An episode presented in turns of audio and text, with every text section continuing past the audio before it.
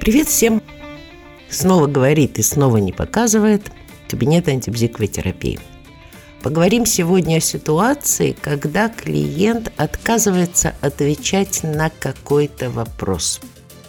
Вообще-то, по моему опыту, ситуация достаточно редкая, но тем не менее. Возможно, у кого-то она не такая редкая, и для кого-то это важно. Надо сказать, что возникает такая ситуация в двух случаях. Либо когда задается какой-то достаточно обобщенный вопрос. То есть вы вообще свою маму любите или своего ребенка любите? Либо когда задается вопрос, ну, такой совсем уж интимный, который может касаться, ну, я не знаю, там, чистоты стула или чего-то в этом духе, если, разумеется, для каких-то надобностей это нужно терапевту. Вести себя в этих двух ситуациях имеет смысл по-разному. Первый вариант, когда вопрос некий такой обобщенный не про конкретную деталь, и тогда сделать можно на самом деле очень много достаточно простых вещей. Хорошо, говорить вы об этом не хотите. А можете объяснить, почему? Но нельзя ограничиться вопросом «почему?», потому что, получается, это тоже достаточно обобщенный вопрос. Можете сказать, почему? Это слишком больно, это страшно, времени пришло, там через пару встреч вы мне об этом расскажете. Или это просто вообще слишком интимно для нашего с вами общения. Или что-то еще. Как всегда, мы можем добавить э, такую неопределенную альтернативу. Есть ли варианты слишком больно, слишком страшно. Ну, короче, группа неприятно отвечать. Здесь все вообще просто. То есть на самом деле ответ вы знаете. Ну, раз знаете, что он неприятен, болезненен или страшен, тогда я вообще плохо понимаю, что изменится, если об этом узнаю еще и я. Вы же ко мне именно за этим пришли? Или я ошибаюсь? Вы пришли за чем-то другим. Первое, что мы можем сделать. Второе, мы можем разбить большой вопрос на маленькие. То есть не про любите ли вы вообще своего ребенка.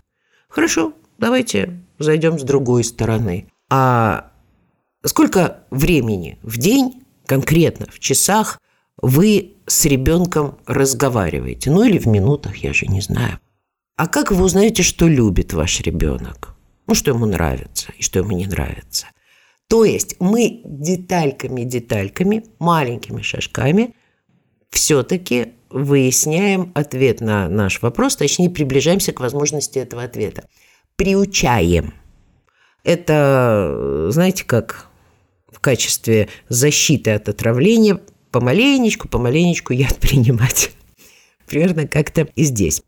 Значит, если вы получили от клиента на вопрос, о чем он говорить-то не хочет, еще не пришло время, вот здесь очень интересно. А как вы поймете, что оно придет? Окей, мы сейчас не будем больше говорить об этом вопросе, но давайте с вами сформулируем некий критерий, по которому вы примете решение, что теперь об этом уже говорить можно. Ну, раз вы сейчас об этом говорить не хотите, значит, это действительно что-то важное, нам все равно придется обсуждать. Вам нужна, видимо, какая-то информация, какое-то подтверждение того, что мне можно доверять, что от меня может быть толк и так далее, и так далее. Поэтому либо определяйтесь по времени, скажете, что через месяц, ради бога, будем говорить об этом не раньше, чем через месяц. Либо сформулируйте, по каким признакам нашего общения вы поймете, что говорить уже об этом можно.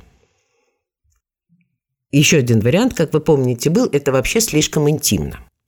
Здесь вот на такой ответ неплохо, опять же, иметь под рукой какие-нибудь э, симпатичные сравнения, метафоры, интервенции по типу «Ну да, доктор, у меня аппендицит, только вырежьте мне его, пожалуйста, не забираясь внутрь меня». Нет, вообще никак, только так, таблеточку дайте, у меня все должно пройти. То есть вы чем-то, каким-то таким веселым, забавным, ехидным примером даете понять, что это невозможно. Можно по-другому – Ага, то есть для нашего с вами общения это слишком интимно, а мы с вами решаем какие-то совершенно поверхностные вещи.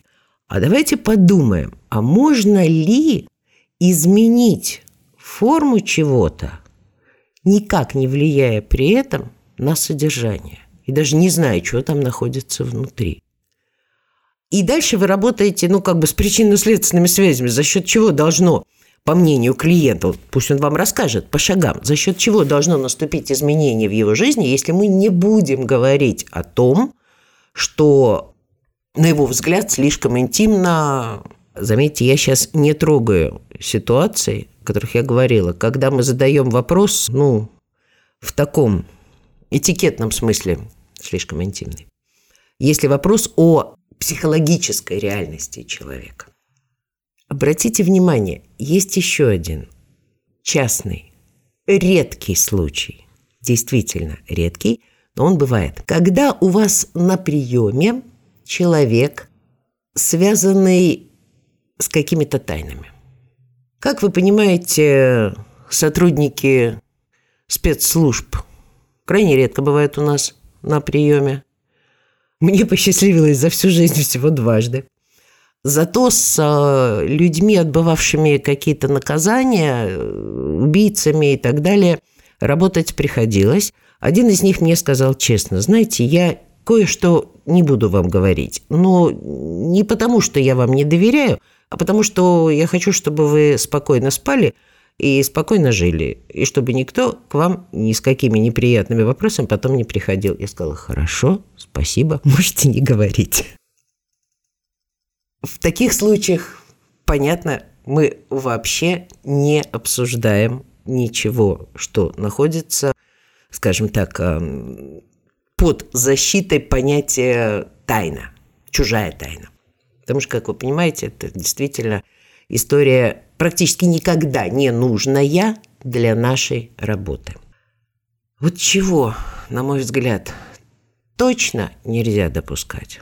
Это просто согласиться с тем, что об этом мы говорить вообще не будем, и сменить тему. Без обсуждения, а почему не будем, а когда будем. Вот это нельзя. Нельзя, потому что тем самым мы подтвердим, да, действительно, наше общение не настолько глубокое, открытое, интимное и так далее, чтобы говорить о каких-то вещах. А второй вариант, который встречается намного реже, вот тот, который я назвала этикетно-интимные вещи, ну, тут все вообще просто, потому что если мы задаем такого рода вопросы, мы знаем, для чего мы их задаем. Человек смущается, удивляется, иногда злится. Вот это-то здесь при чем? Так вот, чтобы этого избежать, когда вы задаете такой вопрос, сразу же после этого, еще не дожидаясь ответа, говорите честное слово, я объясню вам, для чего это нужно. И все. Вот такое простое э, уточнение, оно всегда, в общем, клиента успокаивает. И мы получаем нужный нам ответ, а главное, мы получаем нужный нам уровень контакта с клиентом. И опять-таки, главный наш инструмент в этом случае – внимание к деталям и умение работать на детальках. Ну, в общем, с остальным разберитесь сами. До связи.